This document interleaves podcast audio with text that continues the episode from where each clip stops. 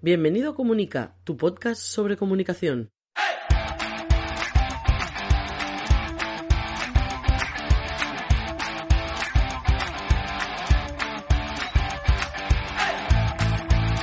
Capítulo 108 de Comunica, el podcast donde hablamos de comunicación corporativa, relaciones públicas, comunicación no verbal, gabinete de prensa, estrategia y gestión de la marca personal y la marca corporativa. Mi nombre es Raymond Sastre, consultor de comunicación.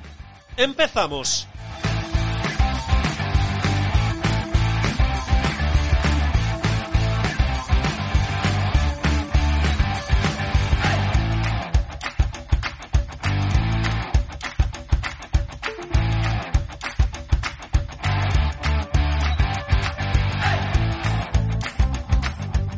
¿Qué tal? ¿Cómo estáis? Hoy viernes 26 de febrero de 2021. Ya estamos de fin de semana, ya estáis de fin de semana. Em, sobre todo desconectad, cargar las pilas. Vais a empezar a oír sonidos y es que creo que mi tablet se está volviendo loca porque lo estoy cargando y bueno, da igual. Y nada, espero que el fin de semana os ayude a cargar las pilas, a cargar las baterías y empezar el lunes a tope. Si trabajáis el fin de semana, no pasa nada. Probablemente este fin de semana yo os acompañe en este trabajo de fin de semana. No muchas horas, que si no mi mujer al final me pedirá el divorcio. Y nada, os deseo lo mejor como siempre. Un par de comentarios o tres comentarios muy muy rápidos antes de empezar. Uno ya es un clásico, nuevo episodio del podcast Comunicación Política. Ya sabéis que hago otro podcast que va de comunicación política y que le estoy intentando dar un formato más de tertulia. Esta semana hemos vuelto a dar este formato de tertulia y he contado con dos consultores, de hecho, un consultor y una consultora, Zoraida Díaz y Pascual Viciana, y con ellos dos hemos estado comentando temas de actualidad de la política española, siempre con las gafas de comunicación política puestas, porque es lo que nos interesa, como les digo, mis invitados. En el momento que entráis en este podcast, la ideología se queda fuera y aquí solo quiero perfiles profesionales técnicos que nos analicen la actualidad o podamos conversar sobre la actualidad desde un punto de vista de comunicación política, porque se lanza este mensaje, qué percepción podemos generar, a quién va dirigido, em, qué se busca, qué no se busca, pero no a nivel político, sino a nivel de, de comunicación. De hecho, esta semana repasamos un poco la sesión del Congreso de los Diputados, que ha sido una teatralidad, una, bueno, una puesta en escena, me va a salir mejor la expresión, sobre, bueno, esta separación entre Partido Popular y Vox, para los que no controlen política española, directamente no sean de España, que hay unos cuantos escuchando este podcast, básicamente son el partido de derecha o centro derecha, dependiendo a quién le preguntes, esto sería el PP, o bien Vox, que es el partido de, de extrema derecha, al right, bueno, podéis poner el nombre, el nombre que queráis. Y nada, ha habido unos cuantos, unas cuantas frases de estas que intentan marcar, yo creo, un poco la, la línea comunicativa, que intentan dar algunos eh, titulares. Y bueno, los analizamos en la tortulia, quien quiera ya lo sabe. Comunicación política, de momento en Evox y en Spotify. Y ya veremos si más adelante estamos en más sitios o no, pero de momento estamos ahí. Y la verdad es que la respuesta de la gente está siendo genial. Ya somos más de 60 suscriptores en nada, en 7, 8 programas, no más. Y la verdad, muy contento. Y, espero que os guste. Los invitados se lo pasan bien. Al menos es lo que me dicen al final de la tertulia. ¿Ves cómo mi, mi, tablet se está volviendo loca y todo esto está entrando en directo? Bueno, creo que lo voy a desconectar y así acabamos antes. Y nada, simplemente, escuchad el podcast si os gusta la comunicación política ya está. Ya sabéis que acepto sugerencias de temáticas. Y nada, un par de comentarios también muy rápidos que no quiero alargarme mucho. Recomendación, hacer mapas mentales. Parece una tontería, yo lo estoy usando desde hace ya un tiempo por los cursos de comunicación, que ya sabéis que estoy probando los cursos de comunicación para la web, esta parte más de suscripción. No lo explicaré ahora, ya lo he comentado y ya tendremos otro día para comentarlo. Pero nada, me estoy organizando los cursos a través de mapas mentales para mí, para organizar el contenido y estoy redescubriendo esta, esta herramienta como algo muy, muy, muy, pero muy válido. Y nada, os lo quiero trasladar y recomendación, y a partir de ahora, si tenéis que organizar pensamientos de artículos, que yo creo que a partir de ahora intentaré organizarme de esta forma a la hora de escribir algún artículo, que ya sabéis que intento cada semana escribir artículos en la web. De hecho, a día de hoy tenéis un par sobre comunicación política y iré escribiendo también sobre, sobre comunicación, eh, comunicación eh, o marca personal, eh, comunicación corporativa, etcétera, es distintamente. Y creo que, repito, voy a intentar organizarme a través de mapas mentales y os lo recomiendo. Por ahora estoy utilizando la herramienta Mindomo Mindomo, no sé exactamente cómo tendría que leerla, he visto otra que es Mindmeister y hay unas cuantas más, las iré probando. Y si encuentra alguna que por precio y prestaciones me parezca la mejor para mi uso, no tiene por qué ser la mejor porque yo lo diga, para mi uso va a ser la mejor, pues oye, a lo mejor os la vengo dentro de X semanas, no lo sé, y os la recomiendo. Oye, mira, pues me he suscrito, he comprado esta herramienta, me va muy bien por esto, por esto, por esto, y creo que es la mejor por esto, por esto, por esto. A partir de aquí, haced lo que os venga en gusto y en gana, como diría aquel.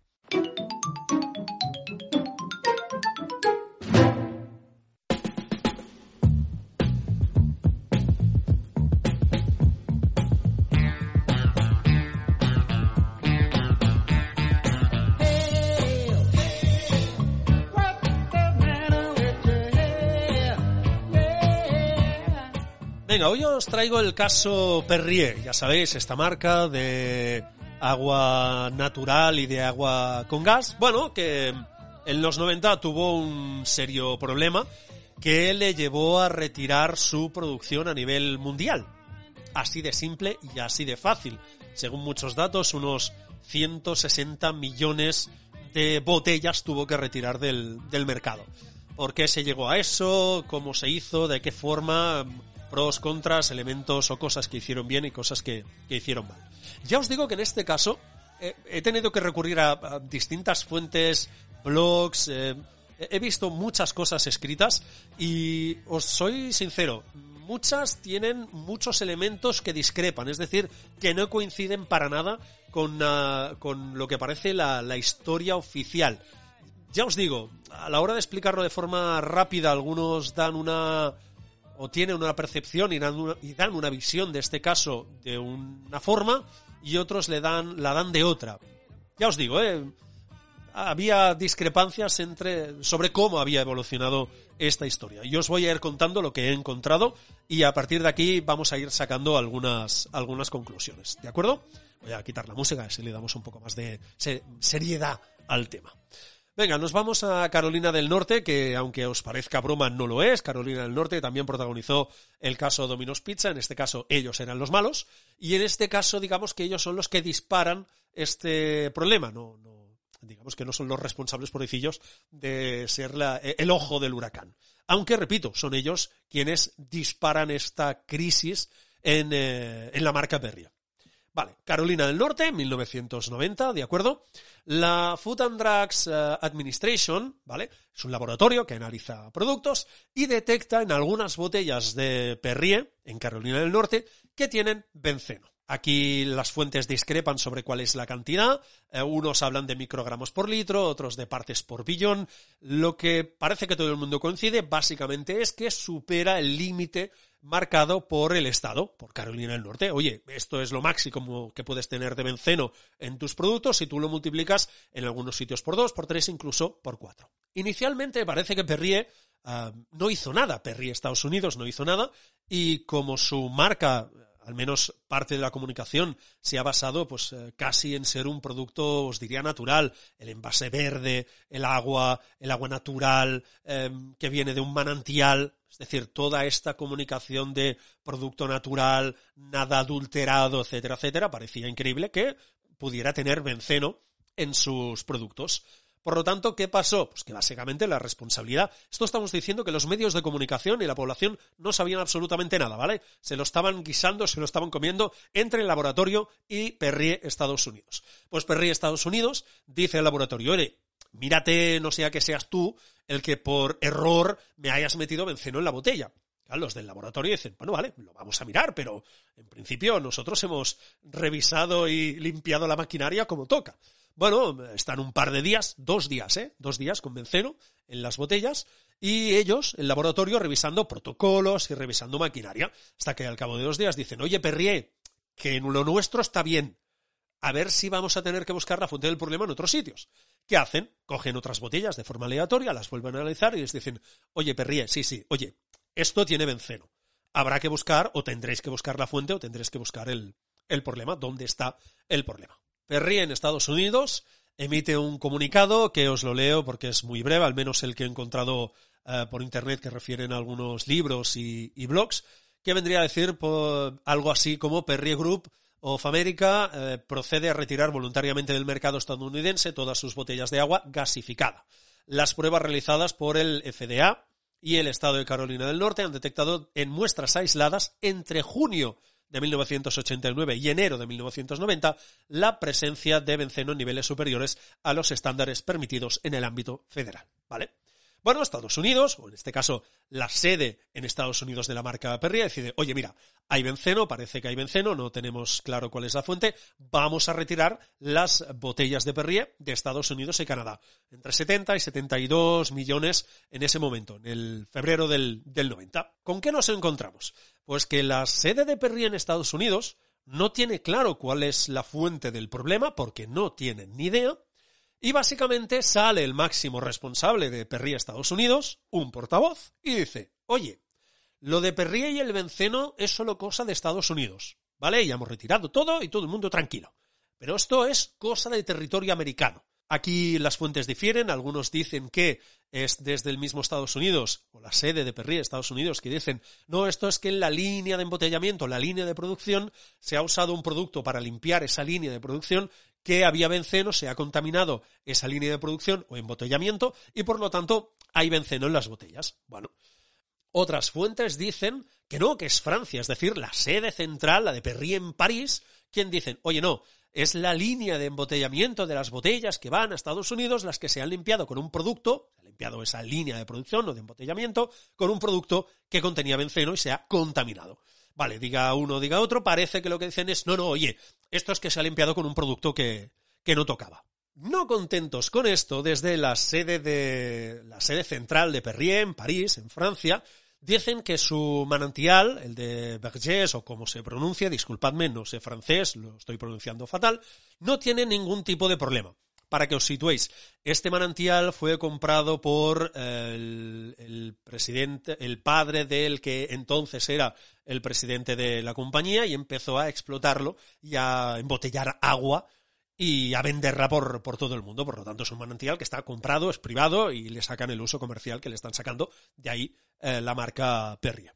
Bueno, como esa es su fuente principal y digamos que un manantial siempre nos evoca a algo puro, a algo limpio, dice, no, no, no, oye, nuestro manantial está limpio, que todo el mundo esté tranquilo, ¿vale?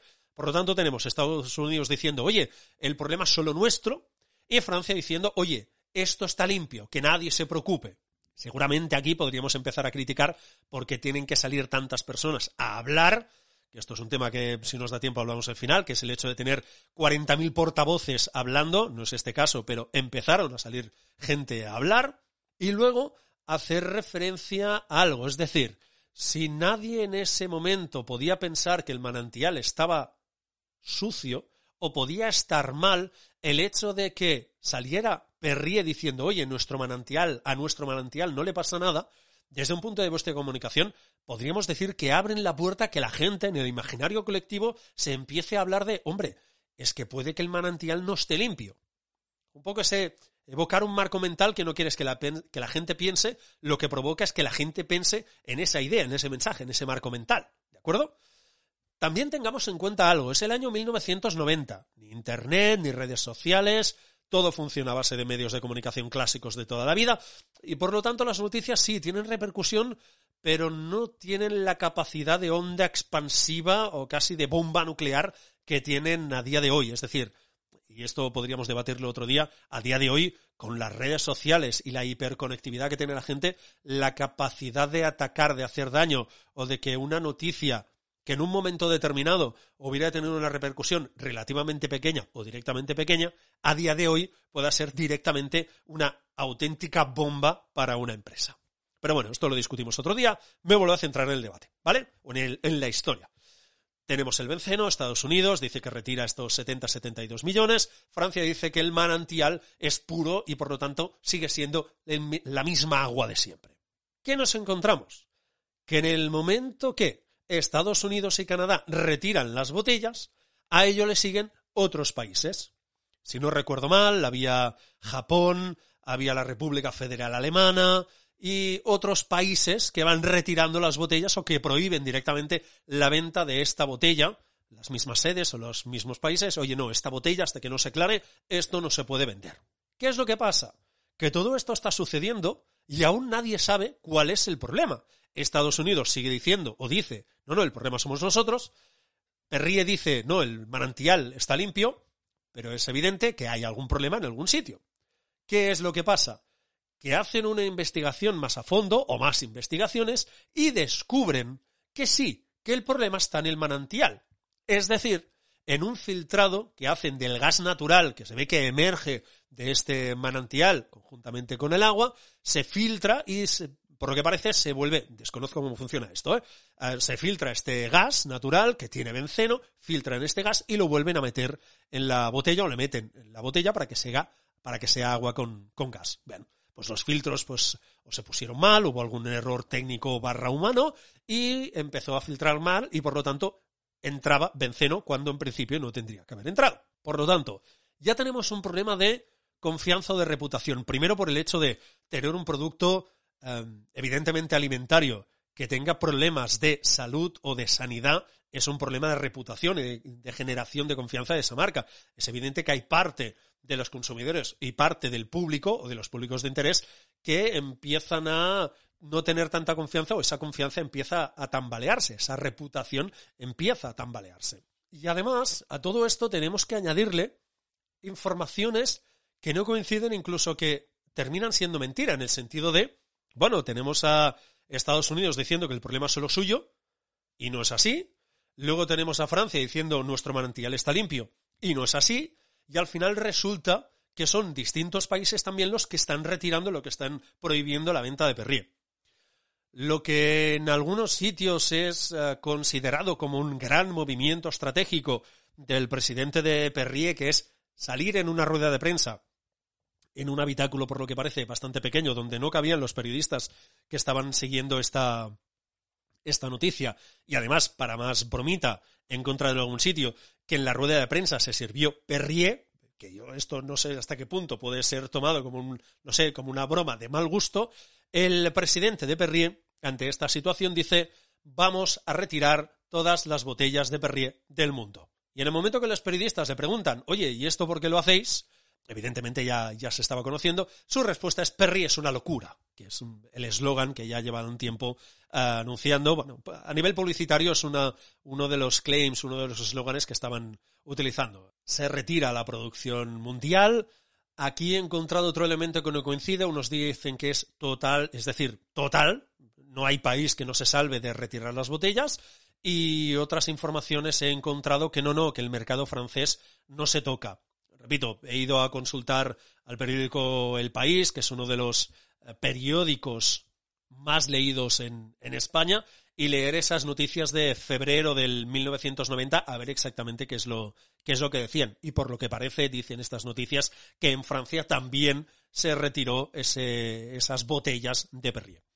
Semanas después, o algunos meses después, de hecho, sobre el marzo más o menos, empieza esta gran campaña a nivel mundial, sobre todo también focalizada en Estados Unidos, diciendo un poco cuál era la situación. En España se eh, puso un anuncio explicando un poco situación, ha pasado esto, encontraron eh, benceno, no era un riesgo para la salud, nosotros preferimos retirarlo de forma voluntaria porque consideramos que nuestro producto jamás de los jamases debe tener, debe tener benceno en su, en su contenido. Una de las primeras consecuencias, evidentemente, es que Perrier pierde consumidores el mercado que tenía en Estados Unidos se reduce al cabo de durante los seis próximos durante los siguientes seis meses de hecho, en alguna publicación que he encontrado eh, decían que en algunos mercados había pasado o había perdido entre 10 y 20 puntos, dependiendo incluso algunos algún punto más, dependiendo evidentemente del país. Por lo tanto, pierden dinero.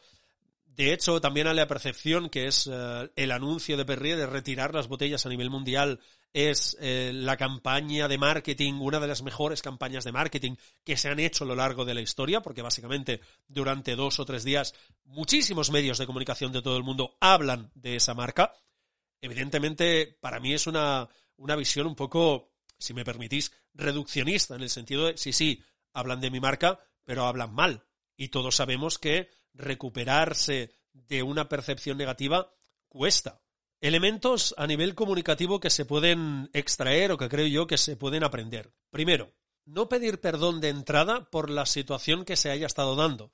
Es decir, en comunicación de crisis uno de los primeros elementos es pedir disculpas cuando te equivocas. Le podéis llamar moda, le podéis llamar tendencia, pero es algo que creo que es obvio y natural que cuando una marca comete un error, comete un fallo, mejor dicho, hay que reconocerlo. Más si estos eh, fallos tampoco implican hasta cierto punto un peligro para las personas. Es decir, que tú te bebas agua con benceno, evidentemente no gusta a nadie, pero también deberíamos ver hasta qué punto los productos que consumimos tienen benceno o no benceno y las marcas lo saben, no lo saben y se disculpan o no se disculpan. Pero uno de los primeros pasos en una situación de crisis, evidentemente dependiendo de la crisis, pero si tú como marca eres la responsable, lo primero es pedir disculpas por esa situación, que evidentemente no es querida, no la has provocado tú de forma voluntaria, y anunciar cuáles van a ser los pasos que vas a hacer para restituir o para cambiar esa, esa situación. Eso más o menos lo hicieron. Retiraron las botellas a nivel mundial. No hubo disculpas, según algunas fuentes sí hubo disculpas claras, otras dicen que sí, bueno, fue un tímido bueno, lo pidieron de forma tímida, bueno, sí, pedimos disculpas, pero que tampoco se note mucho, ¿vale? Creo yo que uno de los elementos claros es empezar a sacar conclusiones y decir cuál es la fuente del problema o que el problema lo tienes solucionado cuando realmente no lo sabes. Es decir, básicamente mentir. Uno de los errores que aquí comete Perry es decir, no, esto es solo problema de Estados Unidos, no, esto es problema de esto, no es solo problema de esto. Cuando al final descubres, ostras, no, el problema es un filtrado. Otro de los elementos lo he mencionado un momento en el podcast, que es mucha gente hablando. Tenemos a Estados Unidos diciendo que el problema solo es suyo, tenemos a Francia diciendo no, el problema es este, em, vamos a retirar la producción de aquí, los otros países anunciando no, nosotros retiramos la producción de aquí, no vamos a prohibir que se vendan botellas, no, ya no hay distribución de Perrier, etcétera, etcétera, y luego el anuncio oficial del gran jefazo diciendo no, no, se retira todo. Y repito, seguramente si en ese momento hubieran ido, hubieran existido las redes sociales, no sé hasta qué punto Perrier hubiera tenido consecuencias muchísimo más graves. Por lo tanto, y recojo un poco el planteamiento del debate que, estamos, que, que hemos dicho al principio, que se ha comentado un poco al principio. Hombre, a día de hoy, cualquier pequeño desliz o cualquier pequeño error, evidentemente se puede magnificar. De aquí que una de las ideas es que hay que tener en cuenta todas esas quejas, todas esas posibles crisis que existan. Las redes sociales lo magnifican, hay muchísimos más medios de comunicación y la gente tiene un acceso muchísimo más rápido y muchísimo más ágil y fácil a la información. Por lo tanto, cualquier información puede ser convertida en tema de actualidad. Y si ese tema de actualidad afecta a tu marca, y por lo tanto hace perder puntos en los niveles de confianza y en los niveles de reputación, evidentemente todo esto tienes que tenerlo controlado. Para mí uno de los pasos, repito, importantes es siempre pedir disculpas. Repito, dependiendo de la situación, pero en general lo lógico, lo normal y lo coherente es pedir disculpas, que se vea que eres una marca humana, que puedes cometer fallos y decir qué es lo que vas a hacer para solucionarlos, un poco lo que hemos dicho antes. Hay un elemento que Perrier creo que hizo bastante bien y es estas nuevas botellas que empezó a distribuir después de la crisis del, del benceno.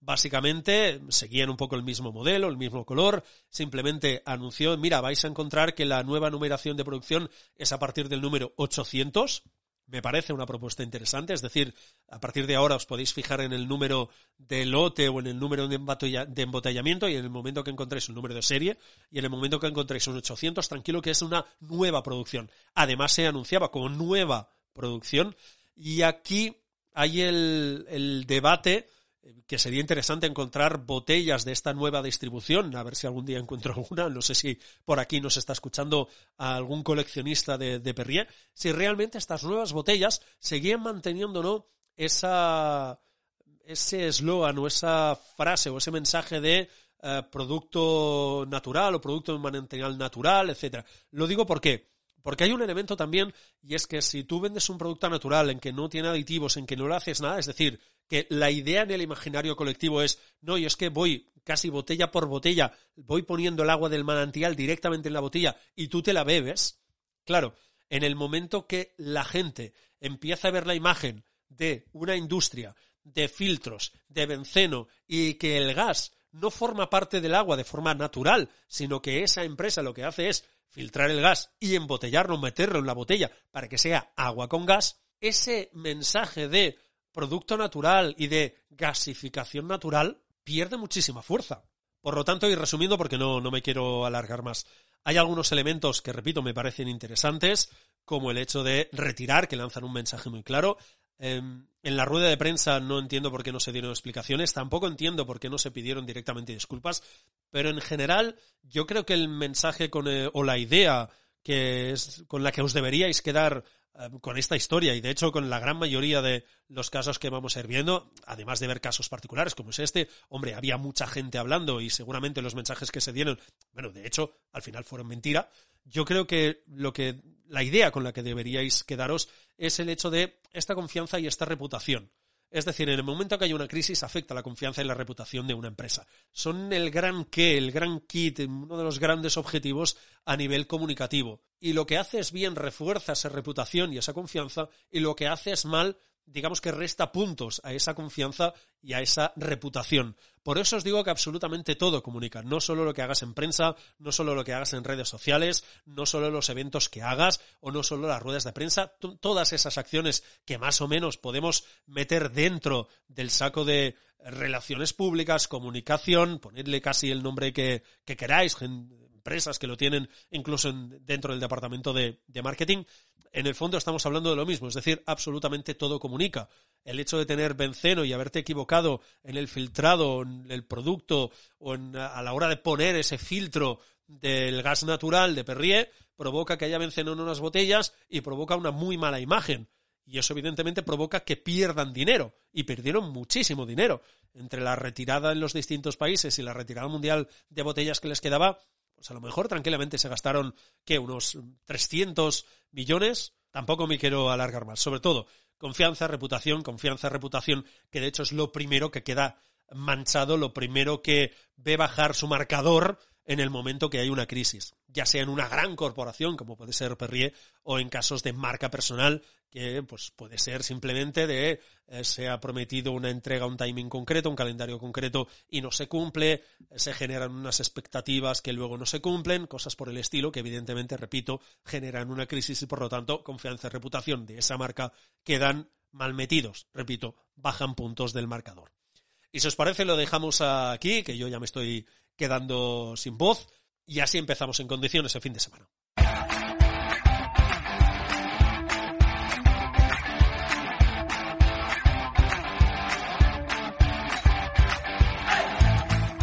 Pues como siempre, muchas gracias por escuchar el podcast a través de Spotify, de Evox, de Google Podcast, de Apple Podcast, de Podimo.